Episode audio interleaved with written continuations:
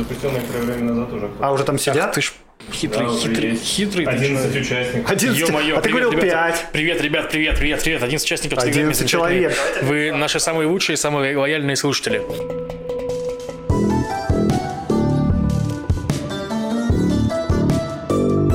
Шалом! Вы слушаете подкаст «Что там у евреев?» Еженедельный подкаст о главных новостях в Израиле и еврейском мире. С вами Макс, Лев И Маша. И Маша могла бы быть здесь. но- Привет. Или ваша реклама могла бы быть здесь. Но у нас на этом месте сидит Андрей Аксенов. Это ведущий подкаста «Закат империи». И автор подкаста «Закат Автор, империи». да, тоже. автор и ведущий. Он воплощает в себе две роли. Да. Привет. Привет, Да. ребята. Привет, ребята. Это я. Маша учится в университете на человека искусств. Маша водит... То есть Маша раньше не была человеком искусств? Но она хочет... Она выдавала себя за человека искусства. На Маша хочет дипломированным человеком искусства, очевидно. Вот, пока что не готова пока к нам с, с нами записываться. Ну, возможно, будет готова попозже. Так что можете продолжать спрашивать в комментариях, где Маша. Маша, я скучаю. Ответ пока не изменится, и она не слушает наш подкаст, поэтому то, что Она не здесь- слушает подкаст? Ну, без себя точно не слушает. С собой тоже, в принципе. Так что говорить здесь бессмысленно, но в комментарии можно написать. Э, Присылайте, пишите Маше в Инстаграм. Она оценит. А там она точно читает и слушает. Запис... Отправляйте ей голосовые сообщения в Инстаграм. Вот это будет нормально. Наркоман. Давайте начнем с пятиминутки рефлексии немного. Лев, что тебе было интересного? О, как раз я продолжу тему Маши. Давай. Я сходил на прогулку Машину по трем галереям. Было прикольно. То есть, типа, Маша сделала программу, скажем так, про старителлинг в искусстве. Мы посетили две галереи. И я про одну конкретно хотел сказать. Ну, не про галерею, это, это выставка работ выпускников Бецалеля с факультета визуальный, диз- не визуальный дизайн. Ну, короче, Что-то сложное, там было слово искусство и дизайн, да, я понял? нет, ну это вот именно не дизайн, это именно что представление, скажем, представление информации. То есть это не арт. То есть тебе не нужно нарисовать там какую-то картину и быть непонятым и умереть голодным художником. Ну или работать в пицце там. Нет. Это именно ты, у тебя есть какая-то информация, ты хочешь ее подать интересным методом. То есть вот визуальные коммуникации. Во. Короче, факультет визуальных коммуникаций. И там одна выпускница сделала работу про свою страш- старшую сестру, как она ее булила. Старшая, как она ее булила, типа. И там у нее описаны все истории, и это вы, вы спускаетесь в эту комнату на подвальчике, там, и вы как будто спустились в комнату безумного расследователя, там, где, знаете, там всякие бумажки, И эти, да, да, повязаны нитками, там, в таком ключе, и там дело номер один. Она запихала мне в промежность, там, какую-то чипсину или бумажку, вот, что-то такое. Кто из них булил? А, Старшая, младшая. старшая ее. А младшая стала художницей. Младшая стала вот Может, она художницей. не стала бы художницей, если бы это Возможно, она делала. не стала бы художницей. Ну, или там, типа... Или не стала бы хорошей художницей. Возможно, нет. Бы тут причинно-следственной связи мы не знаем. Но работа Есть очень, очень мере. клевая. И там ты чувствуешь прям некую жуть, потому что она расследует это дело. То есть, и там, ну, видно, что Ё-моё. она была маленькой. То есть, ну, не видно, в смысле, она это изнач- изначально подает, что она была маленькой. Воспоминания детей часто мутные, путанные. То есть, не, не факт, что то, что ты помнишь, так и было. То есть, ну, то есть, там в таком ключе. И вот она там прям Я пытается знаю финальный твист. Старшей сестры не было, и она сама себя булила. Возможно. Это тоже не написано, но возможно. Я подумал о другом. Я старший ребенок в семье. Саша, Сема, простите меня, если что. Я тоже, но когда у меня появились младший брат и сестра, я больше интересовался бухлом, чем буллинем, поэтому как бы вряд ли они просто сильно правильно понимаю? Не помнишь просто этого? Да, это даже правда. Я помню, но я помню примерно такие у меня воспоминания. Я бухой в дрова, меня друзья меня Господи. привезли, короче, под- под- подвезли к дому, значит, э, открыли моим ключом дверь, оставили меня стоящим, держащим за косяк. просто туда, Не-не-не, да? открыли дверь, типа, и ушли, типа, говорит, выходит на улицу, такое просто мягкое падение, такое, «Бф». вот, а потом я помню, что меня родители зачем-то запихали в ванную, чтобы меня там помыть, ну, надо было дать поспать и все, и вот мой младший брат, там, трехлетний, заходит на меня, смотрит, я вот в ванной лежу, вот такие воспоминания. Я не думаю, Обычно это всех больно. воспоминания, когда деда могут, знаешь, вот такие травмирующие. А ты был, отыгрывал роль деда в своей семье, я понимаю. Да, я представляю, какую он мог инсталляцию сделать в будущем, твой брат младший. Да, стал- Увидишь, он, э, решил стать шахматистом.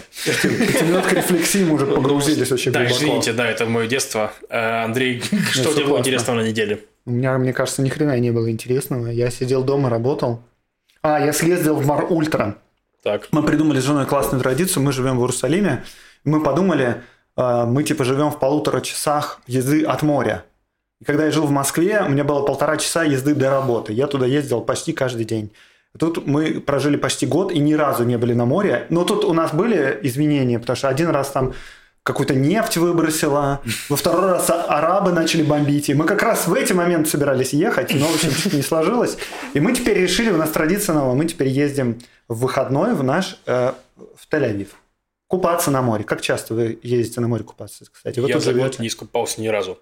Я был на пляже раз 10 и искупался раз 7.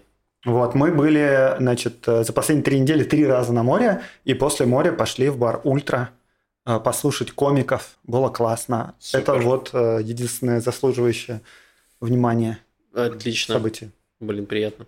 Да. Эм, так, что у меня было? Меня верно Там была Маша, кстати. А, Маша есть везде, кроме нашего подкаста. Она в, в каждой, в каждой галерее, в каждом баре выступает. Вы помните, да, что надо писать голосовые в директ? голосовые в директ Маши, да. Пожалуйста, как можно больше. Больше и чаще. Так, э, у меня, у меня только Представил были... себе, Маша делает инсталляцию про то, как ее булят. Макс. Преследует себя, Блин, ну мы стараемся выжать из Может, она пыталась намекнуть тебе, когда тебя туда отвела? Куда? Ну, в этот подвал, да. Она же не меня отвела. Ну, хотя да, возможно. Может, это... Ну, мы, вот, мы, вот мы проверим, получается. Ладно, я опять так. в шестую сторону. Эм, так, что, у меня пятиминутка э, э, не то чтобы ненависти, но неодобрение. Нас вернули в офис на работе. И я прямо расстроен, потому что сегодня пришлось встать в 6 утра, чтобы в 7.30 уже быть в офисе.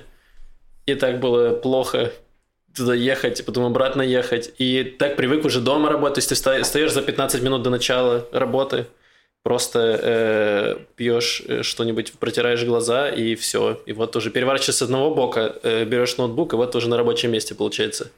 Все очень удобно, я себе еще кресло купил удобное, и мне вообще не хочется покидать дом. И тут нас заставляют. И я думал, даже, может быть, антиваксеры выиграли в этой борьбе, но сказали, что нет, все равно нужно идти в офис, но сдавать при этом тесты. М, Поэтому антиваксеры проиграли и в этом сражении. Э, вот. И что я? Да, потому что было очень тяжело ехать в офис, и я теперь не- не жду, когда будет новый Сегер, уже так немного есть такое. Ну, что там, может быть, еще немного зарождившихся, почему так люди быстро прививаются. Э, Может, пора открыть, э, впускать туристов по- побольше из Индии, России, оттуда, Бразилии. В Бразилии много непривившихся. Оттуда побольше. Вот, но да, не знаю, надо привыкать. Вроде, раньше как-то работали из офисов все, вроде как не ныли особо, а сейчас уже все как-то Я, расслабились. если честно, с удовольствием вернулся в офис. Потому что у меня срослась просто вся моя жизнь с работой. И типа, ну, вот то, что ты говоришь, проснулся, там начал работать, работать не начал. То есть я сегодня решил, что нужно делать паузы. Надо делать паузы, делать какие-то домашние дела, потому что все равно я дома, ну, в таком духе. Мгм. Но в какой-то момент я нашел себя про- просто... У меня стиралка, в ней сейчас лежит не- не- неразвешенная одежда. У меня духовка уже полчаса просто греется, чтобы я в нее запихал э, там рыбу уже, значит, э, запекаться. И я раскрутил кран и не собрал его, короче. То есть просто весь дом разобранный, типа я работаю. То есть, ну, это такое себе Да, так вот ты привыкаешь, когда ты работаешь из дома, что ты можешь отвлечься, там, не знаю, постирать белье, помыть посуду, что-то. А в офисе я сижу такой, блин, вот сейчас бы, конечно, белье постирать, эм, и там еще посуда у меня куча не мыта, сейчас бы помыть посуду, а уже и нельзя ничего, и вздремнуть негде. То есть я там мог еще в обеденный перерыв чего вздремнуть немного. Было приятно. А сейчас ничего в офисе нельзя. Кстати, И- сон днем это вообще жутко недооцененная вещь. Чуваки, Вот. спите днем вообще, так классно. Кайф. Да, даже если на Только 20... недолго, да. Вот полчаса отлично, потому что если Мгм. два часа ты поспишь, то все, день убит. Полчаса Да. прям супер. Да, 20-30 минут идеально э, прям вздремнуть. Я знаю Надо- людей, которые спят прям в офисе. Днем. Блин, я бы тоже хотел. Надо вкинуть эту идею, чтобы поставить э, хотя бы раскладушечку. Ой, мечты, мечты. Представим нашего гостя. Андрей, кроме автора подкаста и ведущего подкаста, еще и новый репатриант. Ну, Да. типа того, да. Расскажи, сколько ты, ну, как вообще, как, как ты решился приехать, чем занимаешься и всякие такие вещи. Э, Ну, это, короче, странная довольно-таки история. Я себя вообще с трудом могу называть репатриантом. Это же, типа, означает человек, который вернулся на родину. Так, Да, ну, типа, патрия – это родина, а реп- Мгм. ну, типа, репатриация означает возвращение на родину. ну да. А я так, как бы, ну, не ощущаю, как что я вернулся на родину. Не, это Я себя скорее понимаю. ощущаю, как будто я белгвардейский мигрант в Константинополе, знаете, там гражданская война закончилась, я такой сижу в белом домике каменном, смотрю в окно, а вокруг, короче, нету, значит, осин, и снег не падает, и как будто что-то не хватает. Вот, в этом смысле немножко. Ну, короче, год назад мы переехали с женой. Я не, жа- я не жалуюсь. Мне нравится, все классно. Нет, ну, типа, это понятие приключение. репатрианта я согласен, но у меня лично понятие Ну, родины просто нахрен сдохло, короче, с приездом в Израиль. Просто я не знаю, что моя родина, и какой страны я... Ну, вот национальность, вот национальности родины у меня прямо просто нету, я просто маргинал, у меня нет ничего. Это прикольная как раз тема. Ну, типа, безродный космополит, было такое выражение. налоговой отчитывается. Нет, я маргинал, у меня даже родины нет. Национальности нет. Ничего у меня нет, ничего не возьмете. Да, мне как раз штраф пришел на 8 тысяч, так что так, так и буду отмазываться. Не, мне кажется, вот, кстати, такая интересная тема, ты когда... я- короче, в начале, когда я приехал сюда, я немножко депрессовал. Я не сказать, что сильно рвался в Израиль. В Виоле, моей жене, очень нравится Израиль. Тут классный климат, ей очень нравится климат здешний. Э, Вот. э, Ей тут не холодно. Значит, э, тут классные фрукты, тут люди хорошие, еда вкусная. Короче, все здесь нравится. Вот. И мне не нравится здесь климат, мне не нравится еда. И вообще... И люди бы- так себе. ну, люди непривычные, как бы, они много разговаривают. Вот, и, ну, ну, как бы мы решили, что пора как-то менять свою жизнь, потому что ты, типа, ну, какой прикол сидеть всю жизнь вообще в одном и том же месте, и это классно. Что можно уехать, короче, ты уезжаешь в другую страну, живешь там по-другому, там другие, ну, короче, это круто. Вот, и, в принципе, эта идея классная, вот, но когда я сюда приехал, э, мне было немножко не по себе, как-то грустновато. Ну, типа, я такой думаю, вот, что это здесь. Ну, вы переехали в Иерусалим, правильно? Мы переехали в Иерусалим, да, Почему? мы, ну, такой, что? Иерусалим? Иерусалим это столица вообще-то, нет? Хорошо. Так, Ну, то В есть, смысле, хорошо. это не сравнится с хорошо. Холоном Лев, скажи это на камеру, можно как бы сказать? Иерусалим это столица Израиля. Иерусалим это, безусловно, столица Израиля, но... Слышали все провоки, Лев признает, Да, что но Иерусалим столица жить в Израиля. Иерусалиме можно только если ты, ну, прям до охеревания любишь Иерусалим. Потому что Это правда. я не вижу никакого смысла жить там, кроме вот этого факта. То есть, ну, вот и все. Слушайте, короче, э, значит, мы обычно говорим нашим друзьям так. Мы когда выбирали, где жить, э, значит, в Израиле есть священный город, и какой смысл не жить в священном городе, если ты можешь жить в священном городе? Да, но вы переехали не в Петахтику, а в Иерусалим почему-то. Короче, не знаю, Иерусалим офигенно красивый. Там центр прям крутой. Ну, то есть мы живем не... э, какие там места есть? Не в Тальпиоте. Или там не где-то. Мы живем прямо в центре, в Нахлауте. Это охрененный район. Там вот эти улочки пешеходные, вот эти домики двухэтажные сделаны. Это прям очень круто. Ты выглядываешь из окошка трехэтажного домика, у тебя гранат растет под окном, а с другой стороны лимон. Ну, типа, охрененно. Вот там просто я выхожу гулять. Тебе, ну, как бы приятно гулять. Вот, и это, это очень классно. Я вот где бы ни был в других местах, ты приезжаешь как бы в Тель-Авив, смотришь на Тель-Авив, он как бы просто город. Ну, он как бы южный, невысокая Блин, ну, застройка, зато- все такое. Вот он как бы квадратами такой, ну, ты смотришь, это как бы город, и все. Но зато ты из окна смотришь, с одной стороны у тебя героиновый наркоманчик, с другой твой велосипед воруют. И как бы тоже Да, интересно. слушай, подожди, в Иерусалиме это тоже как бы достаточно нормально, там с этим все в порядке. Вот, но как бы, а там в Иерусалиме ты как будто в другом каком-то пространстве находишься, это круто. Окей. Вот, это классно. И, ну и там попрохладнее, чем в Тель-Авиве. Да, я поэтому в Тель-Авиве тоже, э, просто Да. Просто приятно. очень плохой климат здесь. Ну, я согласен. Я же тоже год первый жил в Маале-Думим. Я год первый жил в Маале-Думим под Иерусалимом. Ну, И да. тоже из-за климата. То есть мне прям первое время, когда приезжал в Тель-Авив, мне прям тяжело было. Но потом я понял, что социальная жизнь важнее моего здоровья. И переехал в Тель-Авив. Ну, в смысле, в окрестности. У меня как-то так сложилось, короче, в результате, и- и, ну, примерно вот год назад мы переехали, прямо ровно год назад, 1 октября мы сюда прилетели, и вот ровно год назад мы еще сидели в, в гостинице, двухнедельный карантин А, бывает, ага. тут недалеко. Вот. И э, ну как-то так жизнь сложилась, вот примерно год назад подкаст, которым я занимаюсь, начал приносить деньги, и, ну, как бы пропала необходимость искать здесь работу, Мгм. сильно социализироваться, вливаться. А я прям как-то прям мне что-то притило. Я прям что-то не так не хотел социализироваться, какие-то заводить новые знакомства, каких-то с людьми знакомиться. Мне типа жена говорила, иди там, ну, типа, познакомься. Я себе представлял, выхожу из дома такой, Прихожу как будто в песочницу, говорю, привет, меня зовут Андрюша, а тебя как зовут? Давай дружить. Я говорю, ну как, ну как бы, как это сделать? Ну непонятно, вот. И я как бы сидел дома, делал подкаст, подкаст начал деньги приносить, вот. И в какой-то момент все так классно пошло, что я подумал, вообще как бы супер.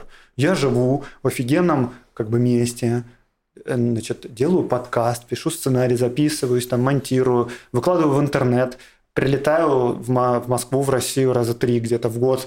Даже учитывая, блин, э, э, карантин, это было вообще много нервов пришлось Мгм. потратить. Вот. Э, Но в целом, да, я дома работаю, кстати, Макс. Вот. Все классно, могу посуду помыть в промежутке между своими занятиями. все, хватит, уже Да, ненавижу. но э, другие проблемы есть, ты как бы встаешь, работаешь, и потом работаешь, а потом спишь, и как бы все время работаешь. То есть, знаешь, да, когда ты начинаешь ну, работать типа на себя, Но у меня есть промежуточная, где я еще еду домой. Вот я тоже работаю и сплю, но еще есть вот эта поездка домой с работы. Да. Да. Так-то в целом вот есть разница между нами небольшая, да. Вот, короче, все. А какой был вопрос? Нет, нормально. Просто, просто расскажи. А, ну короче, я не как бы я не чувствую себя репатриировавшимся. Вот в чем прикол. Я вообще не социализирован ни хрена. Я сижу, я же как бы ра- вы- живу, я живу в интернете. Интернет он на русском языке. Цифровое весь. пространство. Да, и просто у меня как бы квартира такая милая, с милым видом из окна, и ну и как бы все. Лев немного как терапевт такой. Цифровой процесс, все в порядке, не переживай. Вот. а, и хорошо». вот прикол, кстати говоря, с этой самым, с, с темой насчет того, что э, типа непонятно какой я национальности. Я в какой-то момент подумал, ну типа когда приезжаешь в Израиль, все такие, привет! Наконец-то Еврей! еще один еврей еще приехал к нам. да-да, еврей, давай, давай один. будем с нами, давай будешь, вот Тора тебе, вот иврит, вот давай будем вместе с тобой. И я такой, да я как-то, ну, ну и блин, я как-то не особо. Еще, может, это в Иерусалиме больше Это чувствуется, чем Иерусалим здесь. как раз. Потому что все такие сразу, о, вот, и вот, и я как-то себя ощущал. Потом подумал, блин, вот если бы я переехал жить в Таиланд, я же не, не чувствовал себя бы обязанным учить тайский язык, переходить в буддизм и как бы становиться таиландцем. Я бы просто там жил, как бы тебе как белый переехать колонизатор. Извините. Зачем? Да, тебе Татьяна вместо Тора тебе дали Не, бы не. лопату с говном и сказали, вот ешь, добро пожаловать. Не, не, короче, когда мы выбирали, куда ехать, значит, вот места, где живут русские, мы сразу таки решили, нет, как бы мы туда не поедем, извините. Нет, все правильно. Нет, Макс, я тебе- перед тобой не могу не извиняться, извини, Лев. Я что, в смысле? А, украинец. Ну, да. да. я точно. Все нормально. Эм, Но, но это на самом деле нормально, как будто мы все немножко изолировались. Я не знаю, вот у меня были в момент еще какие-то были израильские друзья, местные сабры, ивритоязычные, когда я учился в универе. Сейчас у меня тоже нет, ну то есть есть знакомые какие-то, но я с ними не общаюсь. Мгм. То есть все мое э, со- социальное пространство это тоже русскоязычные в Израиле, вот все. Мне кажется, это нормально. Мне кажется, нормально. В какой-то момент ты чувствуешь себя неловко, тебе говорят, ну блин, ты типа, прилетел в Израиль, давай типа социализируйся, потому что, типа, ну как бы это же идея, ну как бы это национализм называется на самом Ну, деле. ну. Типа, давай становись патриотом Израиля. Ты такой, блин, а может я через три года буду жить в Чехии, может в Исландии, может еще где-нибудь. Я вообще просто как бы живу здесь, а потом могу жить там, и вообще по кайфу мне все. А интернет везде одинаковый. Как бы, Нет, в всё. Израиле плохой интернет, будем Да, честны. ну типа...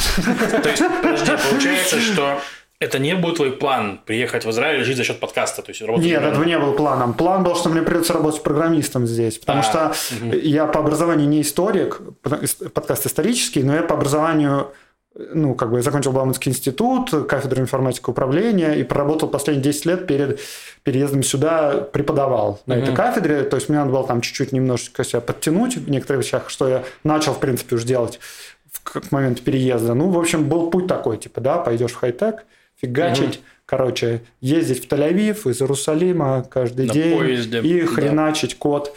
Вот, и меня это в такое уныние повергало, вот реально, я прям так не хотел эти программировать, потому что, ну, типа, э, это ощущение, как в шахту просто идешь, да, уголь долбить. Не- Нету никакой романтики, типа, чуваки, мы с Максимом просто учимся на хай-тековске. Ну да, да, интересно, интересно. Но я успел здесь попреподавать даже. Тут есть такой учебный центр, Телеграм? называется Телеграм, да. Я там провел один курс, но я пришел туда, говорю, я прям бауманский преподаватель, там то все.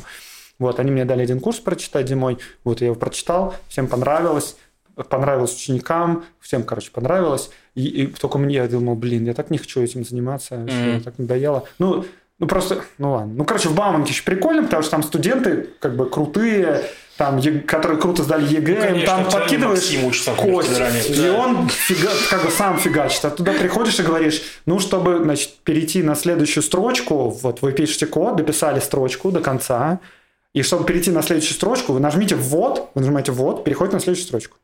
И там пишите следующую строчку. Так?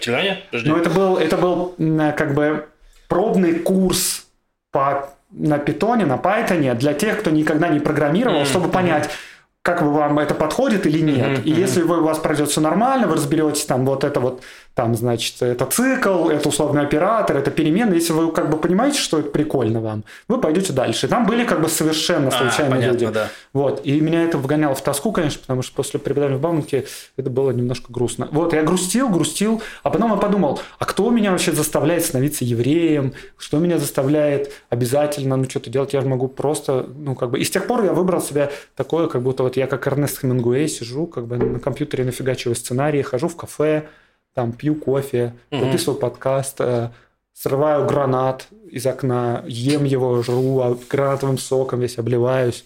И думаю, классно. отлично. Потрясающая история. Э, Хорошо, что позвали. Теперь чувствую себя немного, э, ну, как будто я проиграл в эту жизнь. Андрей победил. Я просто езжу каждое утро в Петахтику на работу и такой, да, буду вспоминать твою историю. ну сколько ты едешь до. Петахтиквы? Ну, недолго, ладно. Чего же Я ехал полтора часа, я жил в Химках, я ехал в Бауманку полтора часа в одну сторону.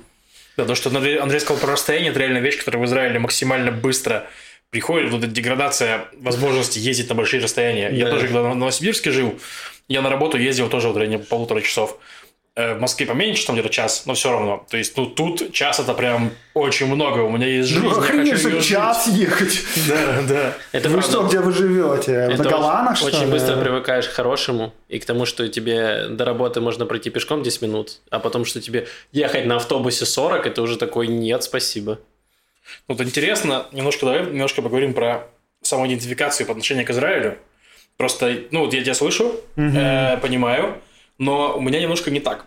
То есть я типа очень люблю Израиль. То есть мне Израиль прям нравится. Не, мне тоже нравится Израиль. Да, я к тому, что... Не, ну я в смысле того, что я как раз думаю, пока... Я думал недавно, хочу ли куда-то еще ехать жить, и думаю, что пока нет, пока мне нравится. Если мне перестанет нравиться, я, разумеется, буду рассматривать опции. Но, то есть, нет такого, Мгм. что я прям пожизненный бонд, там, знаешь, как этот самый, там, типа, вышел замуж за Израиль, нет.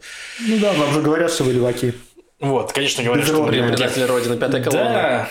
Да, Это- причем мы уже вторую готовы предать. Один раз преда, один раз предатель, всегда предатель. Да. Вот. Соответственно, нет такого. Но при этом мне Израиль очень нравится, я себе Кстати, ты раз попробуешь, все уже как бы сложно остановиться. Да, просто, да, прикольно будет, если знаете, типа, что это из России уехали там в жопу, а потом в Израиле проголосовали за леваков, началась война, уехали в Израиль, мы такие просто, куда бы еще поехать, что-нибудь развалить. Что я еще успею, сколько стран по жизни я успею развалить Вот, своим левачеством. Да, интересная теория, мне нравится. Можно выбрать какую-нибудь специальную страну, типа Афганистана, и приехать вот развалить его туда. Вот сейчас. Сейчас не нечего, знаю. мне кажется, нечего Афганистан, мне кажется, поздно все, он уже, уже развалился. Там уже наши ребята поработали. Да, да, точно, я об этом не подумал. Оттуда эвакуировали недавно, все нормально. Но мне кажется, то, о чем ты говоришь, она идентификация тебя в стране и осознание как гражданина или как э, патриот или чего-то, но со временем приходит. Что я как раз проделал путь от э, ультраправого там, поселенца и все такое, я медленно прошел влево, потому что я больше получал опыт, я общался с людьми, я впитывал информацию, потому что я приехал абсолютно пустой, с пустой головой. В плане я не понимал, куда я приехал, я знал только какие-то общие вещи. И я вот потихоньку впитывал, впитывал, впитывал, и потом, ну, как бы э, менялись мои какие-то ценности, и они встраивались в систему того, как все работает в Израиле. Я понимаю, что, допустим, э, не знаю, там больше левая идеология, она как будто ближе мне ложится, ближе в, моё, в мои какие-то э, набор ценностей. Предатель, да? Да, это же... Слушайте, надо сказать, что израильские леваки, если израильского левака поставить посередине какого-нибудь Парижа, то он окажется вообще жутким правым Да, это Ну, националистом. конечно. Да нет, это все относительные понятия абсолютно. Да. И очень забавно, когда ну, вот в России это сейчас мода ввелась какая-то спорить, то левак, то правак. Я вообще с того угораю. То есть реально такая чуждая херня просто. Так там типа. же все, по идее, леваки, получается, нет? Да там все же за социальные штуки, нет? Все, как его... э, там все мертвы внутри, на самом деле. Неважно, кто вы или вы. Давайте еще одну тему обсудим. Давай. Э, подкаст.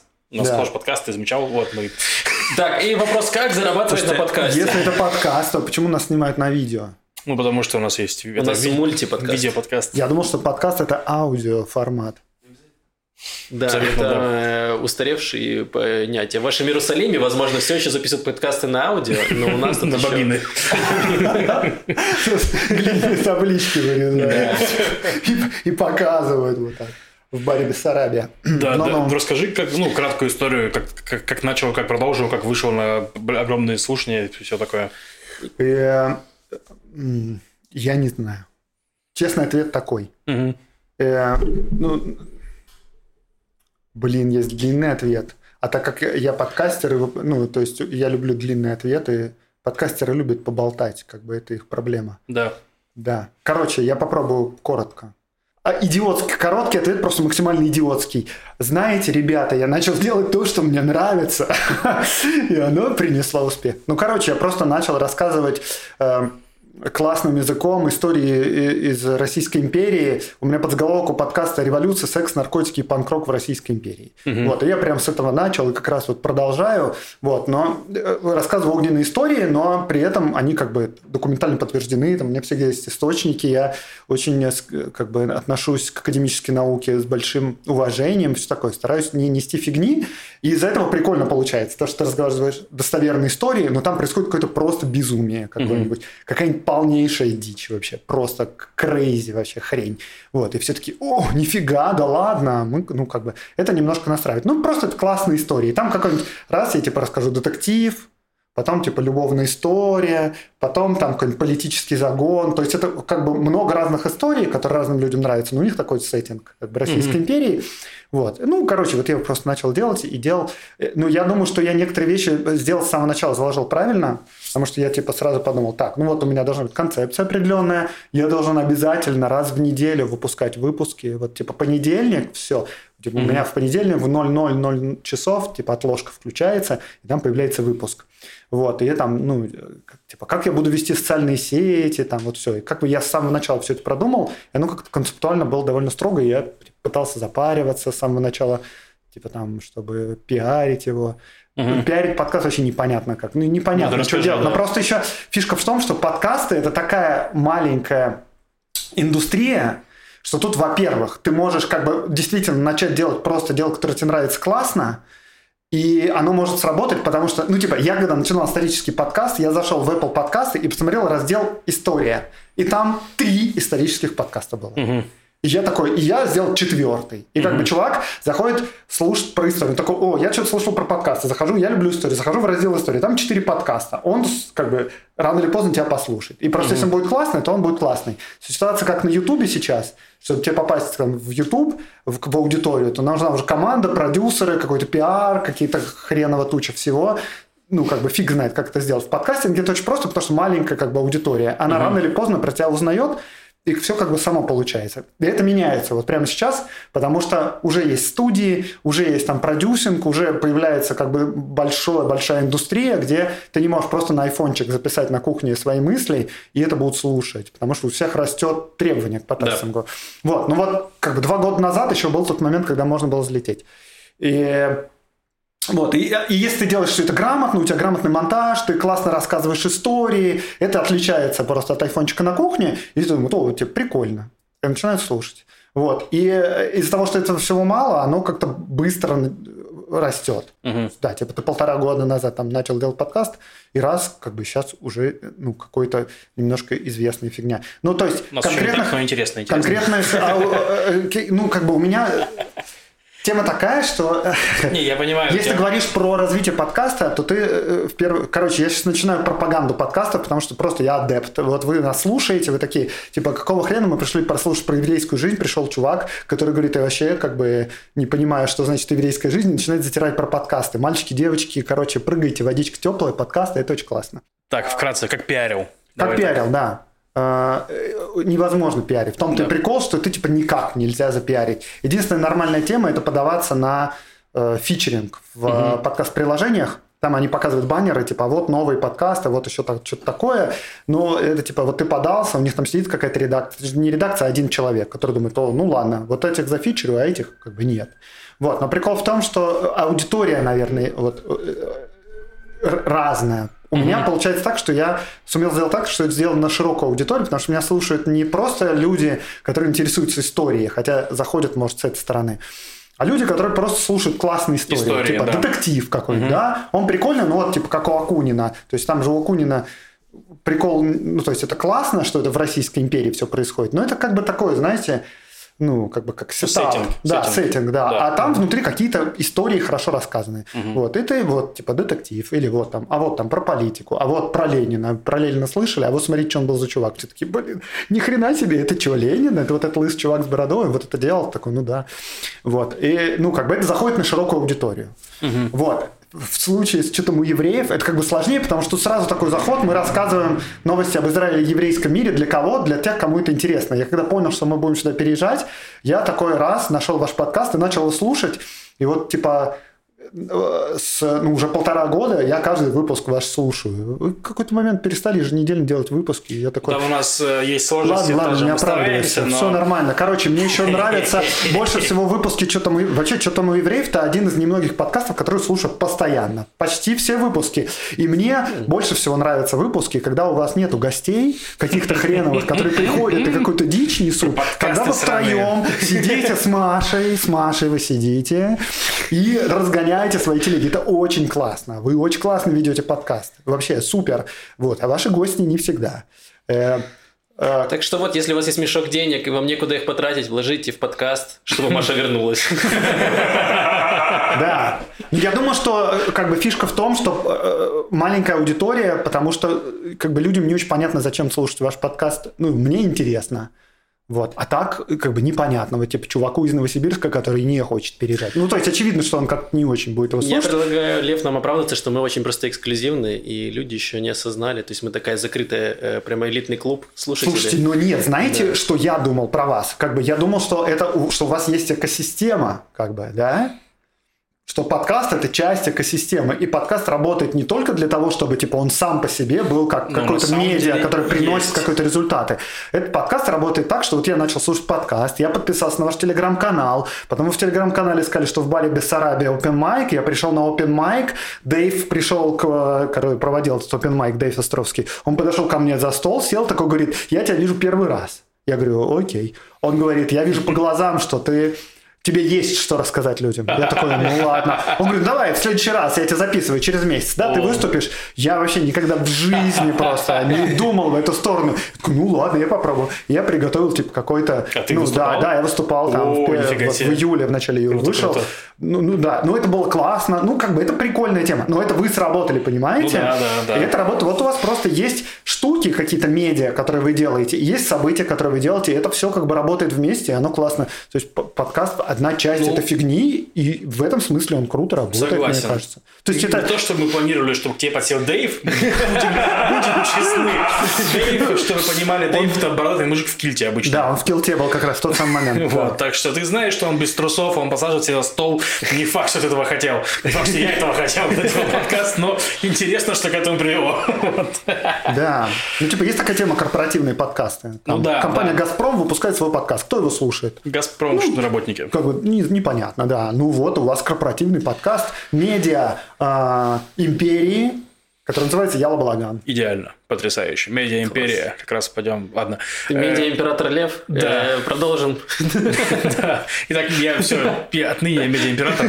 Давай к новостям, наверное, там уже очень долго. Ну, спасибо, спасибо, Андрей, было очень интересно и про подкасты, и про твою репатриацию. Я думаю, что многие могут с этим Но соотнестись. это, это просто интересная история, потому что многие приезжают, они есть какие-то, либо они идеологические, они такие, вот я ездил там на Таглит, на Масу и что-то такое, и я вот привык Израиль, это какое-то место, куда я хочу поехать посмотреть. У тебя немножко другая история, и она тоже интересна. То есть есть, люди теперь могут ассоциировать себя, возможно, с тобой, потому что раньше они могли приехать тоже в Израиль, ни с кем не общаться и думать, что с ними как- что-то не так, и какая-то у них есть проблема. А на самом деле Ну, просто все окей. Израиль получился такое место, куда проще всего переехать. Ну, типа, есть Ну, право я на репатриацию, и ты такой, ну, как бы, вот, можно запариваться и пытаться репатрироваться куда-нибудь еще, а просто в Израиле ты такой говорит, давай, давай, ко мне, приезжай, мы тебя очень ждем, тут очень ждем. Вот прям в аэропорту даем тебе прямо котлету денег в конверте, только приезжай. И ты такой, ну, блин, если вы так Мои- просите... Так же и приехал, да. Лев думал, реально котлетку дадут. А, Подождите, нет. вам не давали? Не? Чего? Не давали котлету в Бенгурионе? Нет. Котлету денег? Льва не я же, я, я, я из Мос- смысла делал репатриацию. Ну, Там да. не дают котлету денег? Там дают, дают тебе на счет. То есть там не- А, нет а, там этого уже есть чувства, счет. что тебе в трусики напихали. Нет, да, там да, там прям было еще такое Да. ощущение, ты конверт раскрываешь, такой, деньги. типа нормально, хватит Да. на такси до Коронателя. Потрясающе. Раз уж было слово коронатель, про коронавирус чуть-чуть. И, к сожалению, э, к пятиминутке рефлексии, где я жду э, нового э, Сегера, чтобы работать из дома, Сегера, скорее всего, не будет, потому что мы вроде как побеждаем коронавирус, количество больных коронавирусом стремительно падает. Сейчас мы у отметки, которая была в летом еще, когда вот была там вторая прививка, все прививались mm-hmm. второй раз, и у нас там 400 зараженных в день, то есть это очень маленькая цифра, ну, относительно э, в статистике того, что было до этого. И тяжело, количество тяжелобольных также падает. Все еще 77% тяжелобольных – это люди, которые не, не привитые. Угу. То есть если вы привились, то приблизительно на 70% вы в безопасности. То есть из всех больных только 7% тяжелобольных – это были привитые там три раза. Угу. То есть, скорее всего, э, если вы три раза привились, то вы точно, ну, с большой долей вероятности вы не умрете, и, скорее всего, вам даже не будет очень плохо. Это хорошая новость, я считаю. Не будет очень плохо от коронавируса. От коронавируса, Всего да. остального вам все Если вы накидаетесь конечным спиртом, то да, прививки вас не спасут. Во всяком случае, не эти прививки.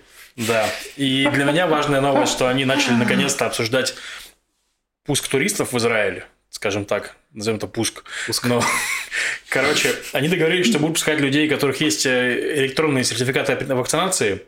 Но проблема что, ну, моя проблема, опять-таки, я думаю, что у французов нет такой проблемы, что спутник нахрен не признанная никем вакцина, кроме чертовой России и Аргентины, там, условно. А если это проблема Льва, это ваша проблема тоже, потому что Лев хочет привести комиков, и он их не привозит вам. Да, я не, я реально есть куча комиков, которые хотят приехать, есть куча, куча меня, которые хочет их привести, но... Так вот, Лев, получается, самое время посмотреть на украинских комиков, там же люди привиты другими вакцинами европейскими, которые признаются. Идея интересная, никто их не знает. Ну, мы можем с тобой подискутировать на эту тему, но в целом не, я ну понимаю, ладно. о чем ты. Я знаю, что есть на Украине хорошие комики, в плане качества точно. Но не факт, что мы на них здесь соберем залы, к сожалению. Ну, серьезно, в смысле. А может, изголодавшиеся люди, израильтяне, как раз пойдут вообще на кого угодно? Нет. Да нет, ну, ну, мы даже на нас собирали зал. Не, что... ну мы, я примерно представляю, на кого ходят, на кого нет, так скажем, немного. Но, короче, ну, можно будет об поговорить к нему про украинцев, подумаем, да. Хорошая идея, Максим. Спасибо, э, медиа-император, спасибо, что э, посмотрел в мою сторону, дал сказать слово. Благодарю тебя. Да. Велю тебе слово мовить дальше. В прошлый раз очень много говорили про политику, сейчас просто мы э, про новости. Если вы помните летом, когда летели ракеты по Израилю, из-за чего это было все спровоцировано, чем? Это было выселение арабов из района Шейх-Джарах, который находится в Иерусалиме восточном. Да, это у нас. Да, это вот э, там, где Андрей живет, в том районе. Нет. Ну, я имею в виду в районе того города, я бы так сказал. Эм, э, недалеко от центра. Да, если вы помните, тогда не приняли решение выселять арабов или нет из этих домов спорных, э, отдали дело в наш Багац или Багац. Нет, там была история в том, что, грубо говоря, напомню немножко, да, что там арабы живут, у них спорная история, потому что их туда поселили в, в эти дома в, при, при иорданском правлении, не успели оформить право собственности нормальные, началась э, шестидневная война, Израиль это дело от, от, от, отвоевал, нашлись еврейские собственники этих домов до войны, и вот между ними тяжба.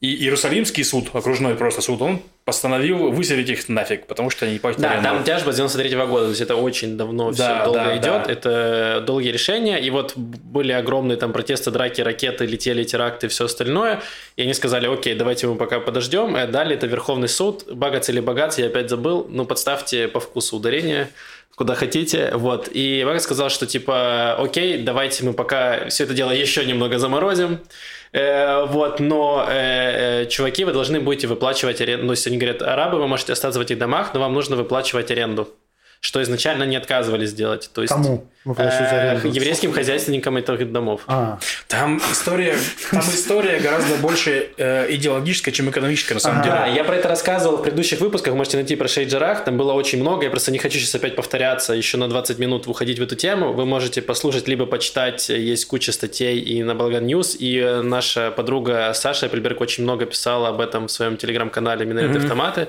Можете там просто по поискать по поиску, найти. Э, это, правда, очень запутанное дело, что сейчас нового из этого происходит, что фактически пытались найти какое-то компромиссное решение, что, окей, мы не будем выселять насильно э, арабов, но с, с точки зрения закона не должны тогда выплачивать арендную стоимость еврейским э, владельцам этих домов. Не очень понятно, какая будет установлена цена. Наверное, там будет... копеечная, там она шекелей 400 за квартал. Слушайте, ну не получится ли так, что, типа, если чувак платит арендную плату, то как будто бы он признает, что это, ну, как бы, собственно, так, вот, его... Это, это проблема. проблема. Да. И, грубо говоря, Богат сказал, что вот мы, мы делаем такой статус специальный на 15 лет, типа, что вы платите аренду, и это самое вот. И вы должны за 15 лет урегулировать ваши отношения хозяйственные с этими собственниками. Если не сможете, ну через 15 лет депортируем. Если вы сейчас не готовы, ну мы сейчас депортируем. То есть ага, там на самом да? деле багаж... То есть они прям депортируют, если откажутся. Да. Но баг... там, собственно, там эта история реально еще раз, она не экономическая, не то, что ну, там... да, нет, вот, понятно, она, понятно, понятно. Грубо да. говоря, такая про кто... У кого, какие, у кого есть бумажки какие, тот и выигрывает. Ну, то есть у евреев более солидные бумажки, чем у арабов, которым выдали иорданские власти непонятную бумагу, э, которая, наверное, задним числом была вот сейчас изготовлена. Э, вот, поэтому э, с точки зрения там юриспруденции, как бы еврейской стороны лучшие позиции. В плане у них больше документов и прав на эти дома. Да, э, это ну, с э, бумажной стороны, но с другой ну, стороны, как бы... Да, это тут, уже... Это такая история, знаешь, типа, короче, мол, мы завоевали вас, типа, и мы не будем принимать ваши бумаги. А там, да. как бы, люди, не, не, не те, кто воевал с Израилем, это те, кто просто были беженцы. Ну, Которых выселили с их домов, и поэтому они там приютились. Да, да, э, история запутанная, сложная, и там она, я говорю, что она больше про отношение к идеологии. Да, но вроде сейчас как-то не поднялся очередной там хайп насилия, если так можно выразиться, не поднялся, то есть вроде как приняли это решение. Потому, потому что история, это вся, вся история многогранная. Хайп насилия не поднялся, потому что у Хамаса сейчас есть что терять. У них там сейчас переговоры сложные о том, чтобы снова деньги получать. Да. И то есть, типа, они сейчас могут начать насилие, до денег они не видят еще очень долго. То есть, а, скажем так. А, а если... там уже не очень хорошо делают. Там все денег. очень нехорошо. Там ну, у них газа, она это fail экономический. Там вообще они там у них нет Ну денег. да, плюс нужно платить зарплаты боевикам. Зарплаты боевикам, зарплаты беднякам, да. То есть там все. Если очень... там люди недовольны прямо. Хамасом? Ну, не то, что они недовольны. Они, может, они недовольны, их убивают просто, если они недовольны. Там сложная история. Кто недоволен? Мы довольны. Э, на последних выборах люди, которые голосовали против Хамаса за Фатах, им отрубали руки, чтобы они не могли голосовать. Ну, когда тебе нет рук, тебе сложно бумажку бросить в Нет, там реально нет. Газа – это просто жесть, в смысле. То есть, чисто это прям отвратительно ужасная история. И просто ты говоришь, типа, ну, сложно Хочется иногда вот абстрагироваться, вот там не стена, это такое, типа, то, что за стеной меня не касается. Я не хочу знать, что там происходит. Нет, это ужас, там просто, типа, в плане, чисто с точки зрения того, как там люди живут, ну, это жесть. То есть, э, там Хамас же начали с того, что они там поубивали всех, кто были в Фатах, ну, типа, да, то есть, да, а потом да, они продолжили эту историю, то есть, нет то, что менялось. И там недавно была такая тема, что... Когда ты установишь диктатуру, сложно остановиться. Да, и там, э, там же много всякого ООНовского еще, там денег туда вложено и прочее. Ага. Там был чувак из ООН, который Э, я не помню, какую он там должен занимал, но он в каком-то интервью сказал, что, по его мнению, израильская авиация, типа, осторожно наносила удары. Вот что он сказал. Ага. Он не сказал, что там Израиль хороший, что Израиль имеет право там что-нибудь. Израильская авиация осторожно наносила удары. То есть они могли бы разбомбить все нахрен, все Ну, типа, да, но они, значит, это самое так не делали. Вот. И ему пришлось, ну, его не убили, потому что он ООНовец, а не палестинец. Ага. Но ему пришлось уехать из Газы, потому что его бы там, ну, и тогда бы его убили, наверное. То есть, ага. ну, короче, это жуткое место. Э, да, и очень жаль людей, которые вынуждены там, э, которые там родились. Ой, не повезло им. Поговорим еще про э, партию, которая была у руля очень долго, а сейчас там какие-то опять средние терки. Ну, Ликуд, Ликуд, грубо говоря. Но ну, там история в чем? В том, что э, сейчас у нас проходит бюджет, да, ты, да, ты да. ни разу не, не вложил в Израиле без бюджета, при бюджете. Да, вот представь, как да. сейчас, только у всех же денег. Ты просто Слушай, приходишь... но его принимают бюджет сейчас, по-моему, 2021 года или 2020? 20, по-моему, там 21 22 Все-таки 21 Да. О, да. Круто. Да, есть нормально. шансы, да? Да, шансы Что в декабре есть. мы поживем по бюджету 2021 года. Это нормально. Не, ну там прикол, что типа следующие, следующие года рассчитываются по бюджету предыдущего. Ага. То есть мы хотя бы не, не живем по бюджету 2018 года, что уже неплохо. У людей это больше. Нет, просто понимаешь, Израиль при бюджете совершенно другая страна. Всем дают мороженое бесплатно. На улицах постоянно э, праздник. Там везде играет музыка. Люди... С квадрокоптеров марихуана рассыпают, да? Марихуана с квадрокоптеров. Все кидают друг другу цветы, потому что при бюджете жизнь отличная, короче. В общем, да, вот ты еще не пошел по бюджете, поживешь. Так, а когда будут принимать бюджет? Ну, у них есть месяц на это, на самом деле, до какого-то ноября. Окей. Вот. И, короче, чем ближе мы к принятию бюджета, а мы к нему близки, потому что в коалиции не хотят выборов, тем э, сложнее в Ликуде будет, потому что они, ну, то есть в позиции находятся, и если бюджет примут, то это значит еще больше года точно они не, не будут. Ну, коалиция не развалится. Да, потом и причем бюджет покрывает время переходного периода, то есть потом ага. станет Лапид премьером, да. и, скорее всего, она еще, еще какое-то время пофункционирует, что Лапиду захочет поправить, грубо говоря. То есть это еще годика два, они будут просто не у кормушки совершенно. Угу. Вот. И, во-первых, то есть в Ликуде начались терки, типа, что там Нир Баркат, это один такой видный ликудник, бывший мэр Иерусалима. Слушай, я подожди, перевод, это да, значит да. вот это время, за эти два года успеть поменять какого-нибудь там начальника полиции где-нибудь, да, каких-нибудь судей, прокуроров, там, да, все да. такое. Но причем идеологически я бы здесь не сильно переживал, потому что у нас ключевые должности все равно у правых, то есть нет такого, что леваки ага. поставят своих, то это будут не ликудовские должности, это будут правые, но другие. То есть, грубо говоря, у нас в комиссии по назначению судей там как раз правые. То есть там причем, mm-hmm. ну там реально забавно, там это левые, левые реально уступили все, что могли, mm-hmm. чтобы войти в это правительство каким-то макаром, чтобы mm-hmm. Нетаньягу сбросить. То есть у Аелит Шакет, это типа... Да-да-да право из Египта, да. да, она в комиссии по, по назначению судей, и через два года ее сменят, типа, Мираф Михаэля из-за воды, но, типа, там они, она, они, она успеет назначить, по-моему, трех э, или четырех судей в Багац, как бы, ага. то есть, вот это вот настолько важные два года. Ну, то есть, реально не, не сильно много чего изменится, скажем так, но при этом э, это будет не ликут в любом случае. Вот. И то есть, во-первых, там Эдельштейн заявил буквально сегодня, что это э, бывший спикер Кнессета, угу. бывший министр здравоохранения, что он будет участвовать... Друг Нетаньяху. Ну, соратник, да, да, типа, что он будет участвовать в праймерисе, если они будут. Ого. Баркат, значит, мутит воду, там это тоже бывший мэр, тоже видный ликудник такой популярный. Барката, кстати, нашли на офшоры, вот это да, что был да. скандал большой. Пандора. Пандора Papers, да. да. Papers ну, он богатый, у него он миллиардер там, он такой, типа, так-то. Короче, ну, решил тоже не, плат... не все налоги платить Израилю. Да не, но про налоги это вообще отдельный вопрос. В смысле, это нужно отдельно выяснять налоговые, на самом деле. Заплатил ли он э, налоги с тех денег, которые у него в офшоре. Может быть, он заплатил налоги, закинув в офшор. То есть, не это. В смысле, не хранит в государственном банке, вернее, в израильском банке деньги, что не патриот? Ну, чтобы инвестировать, видимо, в российской компании, которая хранится в офшорах, я не знаю.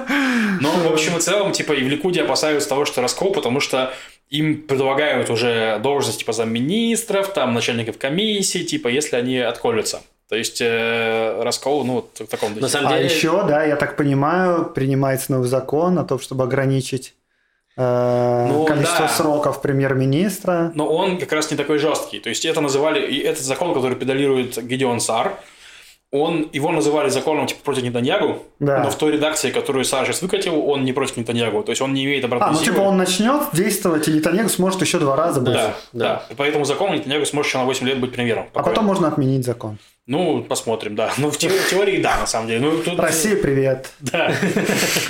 Не, ну, на самом деле, я считаю, что закон нужный, и как раз, ну, типа, нужно смена лидерства очень полезная, очень клевая штука в демократии. Прям вот то, что нужно, мне, всем рекомендую. Мне кажется, что вот это вот переманивание... Может быть, императора сменить, кстати. Да, да, да. Так, минуточку. Никакого такого закона у нас пока нету. Э, мне кажется, что вот эта идея с переманиванием депутатов из Ликуда, она очень опасна для левой части коалиции, Потому что если они наберут, скажем, там 5-6 человек из Ликуда, то легко можно отцепить какую-нибудь э, левую партию. Ну, для начала они отцепят Рами. А, да, Рамов, да. А потом, знаешь, а потом там Мэрец такие, ребята, э, что там есть, у нас друзья наши подтянулись, тут уже пришли ребята наши. Ну, тут и да, и нет. Смотри, э, в... А Ешатит, это же... Ну, они крупные. Ну, они самые крупные, не, ну, то есть они же как бы левее чуть-чуть центра, я так понимаю. Ну, да, да но когда Лапида поставит перед фактом, либо ты э, у премьер, э, либо мы отцепляем Мерец, например, то Лапид скажет, ладно, отцепляйте Мерец, но я хочу быть премьером какое-то время. Такое, Вполне да. Вероятно. Ну, плюс, я так скажу, там же у них ну, грубо говоря, что нам пытаются показать эти политики сейчас, типа, что мы можем договориться, и мы можем без скандалов, типа, как-то менеджерить какие-то ситуации. То есть это как раз старая система, когда Биби все выкручивали яйца, ему а. говорили, типа, что мол, мы сейчас там или, или там деньги на Ишивы, или мы выходим, да? да. И ему пришлось поддаваться под этим, под да. этим всем. То есть, и, грубо говоря, и Беннет, и Лапит, на самом деле, они были вот против этой концепции, скажем так. Так что, да. возможно, есть шанс ну, то есть, возможно, что рам выкинут, но я не думаю, что левых выкинут. Вот я думаю, что как бы вот, ну, у меня такое мнение. Да, я тоже не думаю, но это такая какая-то есть... Э, я ну, так да. уже начал прикидывать. А что бы можно придумать с этими депутатами Ликуда, чтобы замутить? Большой скандал в армии про, на тему харасмента. А, это не совсем в армии, это Ну, она свя- связана была с армией там частично. Да, это, короче, чувак из Ешатит. Ну, давайте не буду говорить, его зовут, что я не помню. И... Поставьте любое еврейское имя. Поставьте любое еврейское имя, да. Йоси. Йоси Йосинсон, да, типа. Нет, Йосинсон не очень. Ну, ладно, неважно. Короче, это политик из Ешатит, который сейчас занимает должность министра... э, Поставьте любую должность. Из 28 министров, вот он один из них. Министр школьной формы. Э, да, такие потрясающие ты пишешь, новости. э, сценарий к своим подкастам, а Лев в голове у него есть придуманный сценарий, шаблон есть, и он такой, знаете, вот заполнить э, есть пропуски, Лев такой, давайте вы сами заполните, пожалуйста. игра в чепуху, типа, какой, кто, где, что сделал, что люди сказали, вот это все. В общем, один из министров Ешатит, да. В общем, Придумывать новости на ходу. Комбинируют из да. шаблона. Короче, его спросили, мол, суть, суть в чем? Контекст. Контекст такой. Назначался новый министр, э, новый глава Шабака. Это наша общая служба безопасности. Да. Ну, такие типа менты. Ну, не менты, но такие Спецслужбы, безопасники. короче. Спецслужбы, да. Это внутренняя... Внутренняя безопасность, да. Вот, ФБР. И, короче, и против этого главного кандидата, ко- которого отозвали мистер Р, сейчас все знают его имя, но это поставьте любое еврейское имя. На букву «Р». На букву Р, да. В общем, была анонимка о том, что Р э, сексуально домогался до кого-то. Скажем так. Ну и вот э, Нехорошо. ее решили не рассматривать, и его на- назначили. Этого человека поставьте любое еврейское имя. И вот в связи с этим спросили этого министра от Ешатит, поставьте его имя тоже. Это два разных Да, человека? Два разных человека. Его спросили- Йоси и мистер Р. Да, Йоси да, и да. мистер Р. Спросили Йоси, ему, Йоси, а что вообще, как вы относитесь к анонимным жалобам на харасмент? И он такой, вы На знаете... мистер Р. Нет, в принципе, А вообще, вообще? вообще по жизни. Вы, Ага. вы работали, он, вы, вы работали главой службы кадров армии. Это правда. Мистер Йоси работал главой службы кадров армии. И что вы делали жалобы на харасмент? Он такой, вы знаете, у меня в армии, у меня в комитете стоял огромный шредер. Я их просто расшредил. Все такие, чё, чё, все охернели. Ну, это вот на радио. То есть, Какой ну, молодец, а. Да. Короче, в итоге ему пришлось давать объяснение, что Он не то имел в виду? ну, что он имел в виду, типа, что они все жалобы, типа, не анонимные, рассматривали досконально.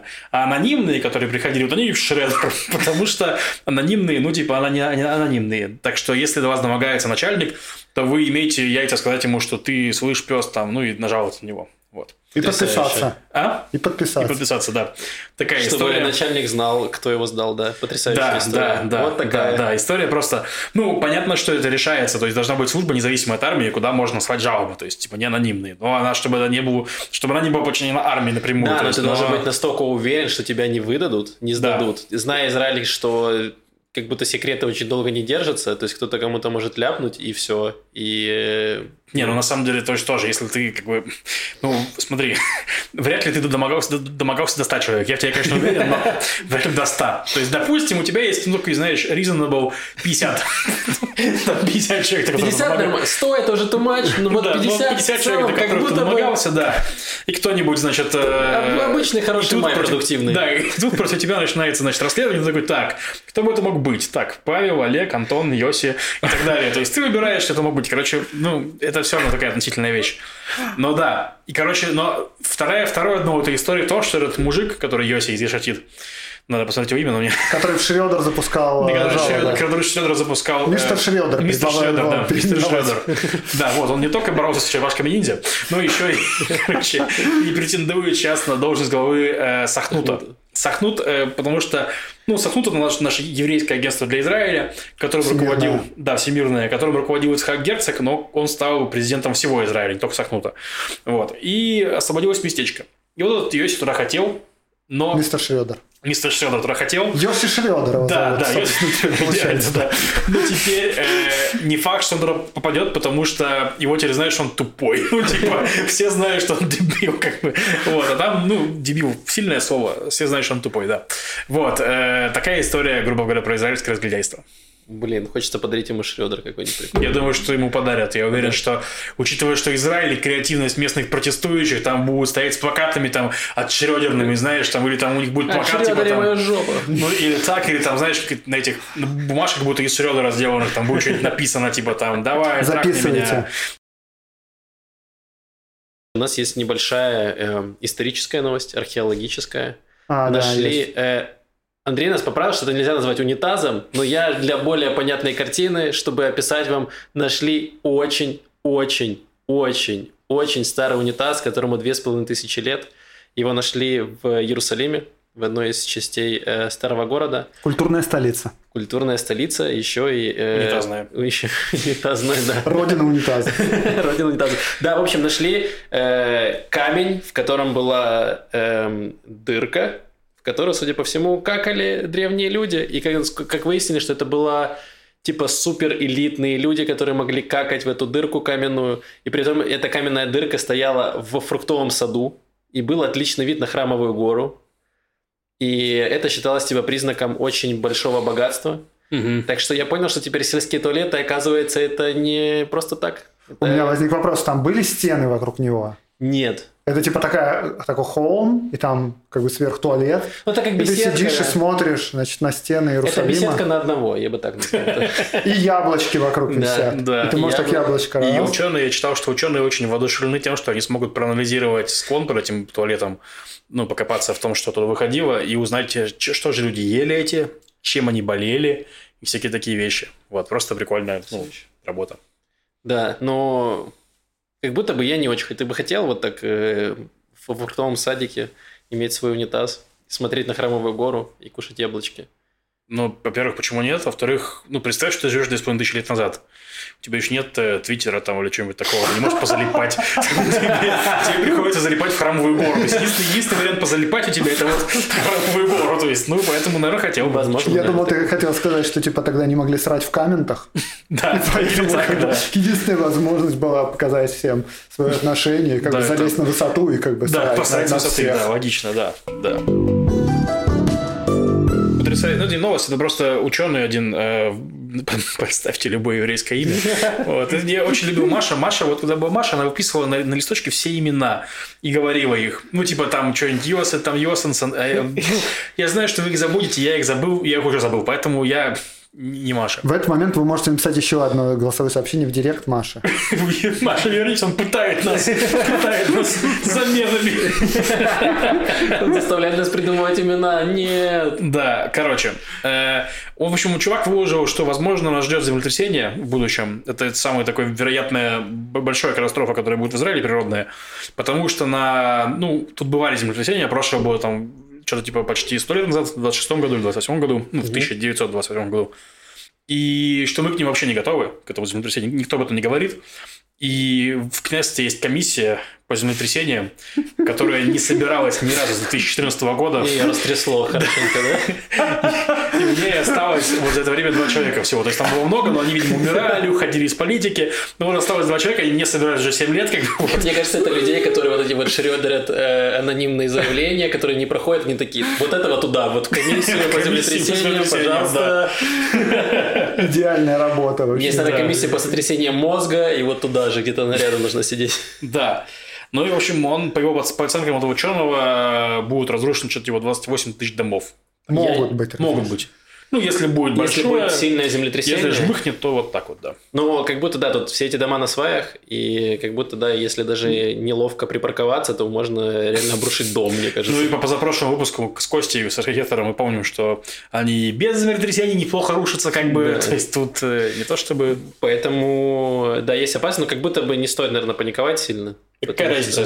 Оно случится независимо от вашей паники, поэтому не нужно. Не, нет, ну ты можешь просто переехать из дома на сваях, переехать в новострой, который, скорее всего, не... а, так он такой же, в смысле. Не, он, э, ученый один сказал, что новые дома тоже говно, поэтому как бы... А, тогда все в порядке. Тогда просто... мы все в опасности, но это нормально. Да, тогда селитесь в маленькие дома. Э, Да. Возможно, это вас спасет. Или нет. Давайте перейдем э, к культуре. И я расскажу про музыку. Про группу, которая называется Джейн Бардо. Лев, попробуй угадать, почему она так называется. Ты не угадаешь никогда. Ну, попробуй. У нее фамилия Бордо. Это Джейми хорошее, я тоже подумал, нет. Так, у нее бордовые глаза? Нет. И даже она не из города Бордо. Такой город есть. Э, Да, французский город Бордо. Там вино делают. Да-да. Лев и география. Она пьет вино. Нет, а оказалось, что э, вокалистка, вокалистка группы, я выписал имя, не могу его найти, а вот. э, Нет, я, произнесу имя, я выписал. Я как Маша, только пишу некрасивым почерком. Эм, Дарон э, Галлон, Талон, Короче, Дарон... Поставьте и- любое слово. Да. В общем, э, два участника группы – это имена их лошадей. У них, оказывается, есть лошади. Потому что эта Дарон выросла, она родилась в Тель-Авиве, но ее родители переехали в эм, на север, на где сирийская граница проходит, как эта гора называется? Голаны. Хермон. А, да, Хермон. на Голанах, вот там, короче, она выросла на Голанах в каком-то Ешуве, и у нее там были лошади, и у ее друга, который стал ее мужем, тоже была лошадь. Они совместили именно лошадей, и получилась Джейн Бардо. Угадай теперь, когда я дал тебе эту входящую информацию, угадай, какой стиль музыки они играют. Конский рок. Ну, почти, но на самом деле конский рок. Что такое конский рок? Давай, Лев, я тебя пытаюсь вытащить. Нет, ну это же кантри, ну. Израильская кантри, израильская Да, это израильская кантри. Джин Бардо изначально они были, Блин. играли израильская кантри, и более того, они были очень популярны в 2015 году. У них было первый альбом они выпустили в 2014 году. В 2015 году это была самая прослушиваемая группа на радио Гальгалац. Это такая самая топовая израильская радиостанция. Их прям очень любили крутить в эфирах. Эм, Вот. И сейчас они уже там выпустили еще... У них первые два альбома как раз были очень такие кантри э, со всеми этими элементами. Это израильский кантри, они поют на иврите, и это такое немного, ты такой как будто, оу, тут есть свои ковбои. Прикольно. Эм, И вот последние у них, э, последние их песни уже такие, они скатились немного в такой э, инди-поп, уже Мгм. более попсовые стали. Но у них вышли классные два сингла в 2021 году. Один из них э, с э, рэперкой Эко, про которую я рассказывал очень классно. И песня называется «Иша Каша». Сло- Шаг что? Иша Каша, сложная женщина. Э, забавная, классная песня. Э, вот, поэтому э, рекомендую вам. Э, очень интересная группа, э, красиво, э, красиво поют, интересно играют. Но, э, конечно, если вы хотите послушать кантри, хорошее израильское кантри, то слушайте первые два альбома, там прям э, очень неплохо все. Еще они же дают концерт эм, 28 28 октября в Тель-Авиве можно пойти послушать. Но билеты 130 шекелей это дороговато как будто для Израиля, для Тель-Авива. Потому что на другие концерты, я сейчас еще про них расскажу, там по 80, например, в Барби. Барби это самый большой израильский клуб, и там подешевле. Не знаю почему, возможно, там площадка просто меньше, поэтому билет дороже. Мгм. Возможно, так. Э, Вот. Эм, Музыку можно послушать в плейлисте. Есть плейлист на Spotify со всей музыкой. Есть плейлист на YouTube. Еще наш подписчик, я забыл имя, к сожалению. Поставьте любое имя. Русское имя уже, да. Да. Мне кажется, Коля. Коля. Я знаю, что человек из Киева, который собирается переезжать Микола в Израиль. Нет, э, Богдан. возможно, это был Андрей или Александр. Ну, извини, пожалуйста, Господи. большое. Он сделал плейлист для э, айфонов. Вау, в Apple музыке. В Apple музыке, Е-е-е. да. Поэтому богачи, у которых есть айфоны, вы можете слушать еще и э, на- в Apple музыке можете слушать также этот плейлист с израильскими Супер. песнями. Вот. Эм, еще немножко про культуру, культурные анонсы. Маша нет, но я расскажу. Я не знаю про выставки, расскажу про музыкальные концерты. Э, группа э, White Screen, про которую я рассказывал еще в самом, самом давно начале, это люди играют какой-то такой арт, э, арт-рок, даже не арт-рок, арт э, э, что-то я так это назвал. 16 числа, 16 октября в Барби концерт. Это такой очень интересный, я рекомендую вам посмотреть их клипы, потому что они анимационные, очень прикольные, ребята э, постоянно в каком-то гриме. То есть это, это больше, чем музыка, такое представление. Вот как есть группа Short Paris, Мгм. которая не столько музыки, сколько еще перформансом берут. Вот э, White Screen приблизительно из, этой же, из этого же жанра. И еще э, рэперка Эко, про которую я вот говорил, э, 23 числа тоже в Барби будет давать концерт. И вот туда я рекомендую сходить, потому что это будет прям очень хорошо. Она очень кайфовая, и у нее классная музыка живая. Э, Какого числа? 23-го. Хорошо. Да. Вот, но э, у, кого, у Льва видимо, нет возможности, у кого есть возможность, рекомендую, потому что я думаю, что это будет прям очень, очень классно и э, кайфово. Еще у Андрея был, да, что-то хотел Да, у меня есть рассказать? культурная новость, поскольку я на Машином месте сейчас сижу. А, будет концерт. Это, э, значит, я помню, как его зовут. Фамилия у него стандартная еврейская Коэн. Вот, а зовут его Авишай. Читер.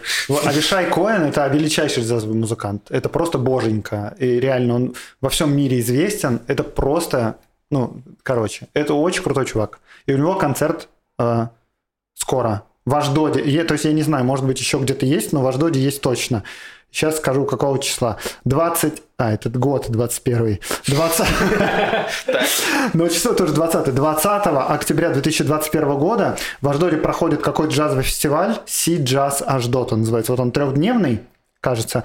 И вот именно 20 числа будет Авишай Коэн, трио его, он известный очень контрабасист, очень крутой. И даже если вы туда не пойдете, вы можете просто послушать. А, вот, если группу Джейн Бордо. Хорс Бордо вот, и прочее особо в мире как бы никто не знает, хотя, может быть, и незаслуженно, то Авишай Коэн это реально имя известное на весь мир. Да, Очень я крутой про музыкант. Авишая Коэна тоже рассказывал, есть э, в Плейлисте? плейлисте, есть, да. Ты и- поедешь в Аждот? Да я думаю, что мы поедем, да. Респект. да. Отлично. Блин, насколько же чуваки хотели прославить своих лошадей, ё-моё. Или у них просто не было фантазии, они такие, Джин Бордо звучит как будто нормально. А прикинь, вот они, если бы они жили в России, или, я не знаю, назвали бы котов, э, Персик и Васька, или Персик и Васька, отлично. Персик и Васька, Кстати, есть группа Белка и Стрелка. Белка и Стрелка. Да, Тоже нормально. да. Маш, тебя не хватает. Да, да, да. Э, Так, э, можете задавать вопросы в, э, в описании, в описании к подкасту. Есть ссылка на анонимную форму. Можете не анонимно оставлять в комментариях к Ютубу. Потому что анонимные Комментарии, да, у нас есть большой Шредер. Да, кстати, Максим, ты меня просил проверить э, сообщение в форме, да? Сейчас, подожди, посмотрю. посмотрю. И их нет. Ладно, на самом деле нет. Э, Да, Э, вот, то есть вы можете оставлять вопросы, если вам хотите задать вопросы как угодно, присылайте голосовухи Маше. Э, Вот, Э, спасибо большое, Андрей, что, Да. ты, что ты пришел к нам, рассказал про подкасты. Спасибо, что позвали. Я фанат вашего подкаста. Спасибо Очень большое. приятно. Надеемся, что мы Да. наберем еще э, 1800 э, фанатов нашего подкаста и заживем богато и В весело. Да, и будем тоже руками брать гранаты. Заделай. Немного. Да, э, на этом все. Спасибо, что слушаете. Подписывайтесь на канал на Ютубе, на соцсети. Вот, следите за анонсами. Будем стараться... Ставьте отзывы в Apple подкастах. В. Яндекс Музыке нажимайте на сердечко. Подписывайтесь в Spotify. Вот, спасибо, Андрей. А, Пишите Маше в директ. Все так. И Льву присылайте картинки. Твитте об этом а, подкасте. Слушайте подкаст «Закат империи». Вот, да, да, вот, да, да, да. Спасибо, Андрей. Мы оставим ссылки на подкаст «Закат империи» в везде. Вот. Э, э, В анонимной форме. Ты знаешь, что с ней случится. Не, в описании к видео, в описании к подкасту и в телеграм-канал бахну. Вот. Прикольно, что, ну, на самом деле, моя теория, что, в принципе, вся Россия скоро будет существовать вне России, типа, то есть, ну, русскоязычная Россия, а там останется Мордор с Путиным, но вот, приятно, что здесь. Я думаю, что скоро закончиться должно. Слишком абсурдно. Сдохнет. Извините. Это уже другой подкаст. Да, закончим на этом. Спасибо большое. Да, все, услышите э, через неделю. Ой, какой-то звонок в дверь. Я пойду открою. Все, пока-пока. Бай.